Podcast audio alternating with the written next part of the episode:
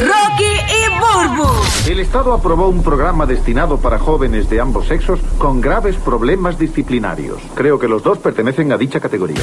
El despelote. Oye, tú sabes que en Puerto Rico hay un revolú con esto de los aires acondicionados y estudiantes básicamente manifestándose. Incluso el viernes pasado, para los latinos que no saben, el viernes pasado en las escuelas públicas de Puerto Rico no hubo eh, clases porque estaban resolviendo este problema de los aires acondicionados y de los eh, abanicos que no habían, este, lo- los abanicos en los salones y los estudiantes estaban quejando de calor. Y entonces eh, un periódico local en Puerto Rico hizo un- una entrevista a un científico y escúchense el headline nada más, el titular. Dice, exposición al aire acondicionado de los boricuas afecta resistencia al calor.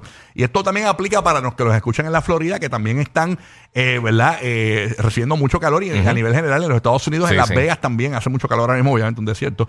Escúchense esto, señores. El director del Servicio Nacional de Meteorología dice que antes los puertorriqueños se aclimataban mejor a las temperaturas. Y según el artículo, ante las comparaciones en días recientes sobre jornadas educativas calurosas sin aire acondicionado, el director del Servicio Nacional de Meteorología en San Juan, Ernesto Rodríguez, apuntó a un cambio en el puertorriqueño eh, de los 80 con las generaciones actuales. Específicamente habló de cómo la exposición al aire acondicionado ha alterado la resistencia en altas temperaturas. Dice que mirando los récords, especialmente en Puerto Rico, en el área metropolitana, eh, que son lo- los récords más prolongados que, que tenemos, hubo eventos bastante significativos de calor también en los años 80, a principios de los 80, parecido a lo que está ocurriendo hoy día. Sin embargo, la población eh, ha estado tan expuesta a los aires acondicionados que ha perdido la resistencia al calor. Él dice que cuando tú te expones mucho al aire acondicionado, eh, pues pierdes la resistencia al calor. En nuestros tiempos, yo recuerdo, yo, yo dormía sin aire acondicionado en, en mi cuarto, ¿no?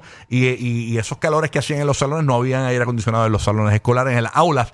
Y uno aparentemente se acostumbraba, el cuerpo se aclimataba, pero dice que exponerse mucho al aire eh, acondicionado, el, el puer- el puertorriqueño, puertorriqueño como tal, o la gente en general de esta, esta época, en la Florida también, eh, al tener muchos eh, momentos con aire acondicionado, pues eso te, te- te evita que tengas resistencia al calor. Ok. Y esa es la, la gran diferencia. Porque Sí, hay- Bueno, ta- también, también esto, o sea, los calores de estos tiempos han estado rompiendo récord. claro, no, pero que él O dice sea, porque que. él dice que es de estos similares, pero todas las semanas son, mira, rompió récord de calor, récord de calor, y no solamente Sí, pero él dijo o sea, que este- Puerto esto, Rico, esto Florida. pasó, eh, eh, él dice que esto pasó, esto mismo pasó al principio de la década de los 80. Este Sí, mismo si calor récord es más caliente. pasó. Sí que aparente- pues, aparentemente sí. Por eso. Este, sí, no, por eso puede ser. Pero que estos calores fueron similares, o sea que el- al principio de los 80, pero que el cuerpo humano tenía más resistencia eh, debido a que no estaba la gente tan expuesta a los Ujú. aires acondicionados.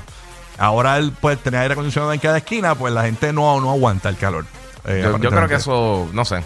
Mm, eso dice él, era un Sí, científico, científico, así Sí. que vamos, a- pero hay, que ver, ¿no? Este, yo por lo menos yo dormía sin aire acondicionado, yo me acuerdo, pero ¿sabes una cosa? y conozco gente hoy día que duermen sin aire acondicionado. Sí, sí, Tengo se un par puede. aquí de la, de la- de la oficina que, que no tiene aire en el cuarto. Pero también yo creo que había más vegetación también cerca de la vivienda y eso. Yo recuerdo con el chamaquito había muchas... Por lo menos en la urbanización y eso había más árboles.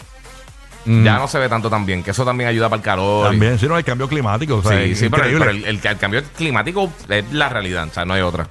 Pero por eso es que él dice que el ser humano no resiste tantos calores ahora por la mayor exposición a los aires acondicionados. Claro que sí. Bueno, eh, ob- obviamente con el pasar del tiempo Sí. se, se van poniendo más económicos también los aires acondicionados Sí, y la gente sí. puede tenerlos. No, en aquellos tiempos era un lujo tener No, y con los inverter ayuda también porque no gastas tanto. Que lo que gastaría con los tradicionales que gastaban una tonga ridícula, pero como quieran. Antes lo que había era abanico y uno se ponía frente al abanico y no decía ¿Te acuerdas? Más divertido que una discusión de cantantes por Instagram. Rocky, Burbu y Giga.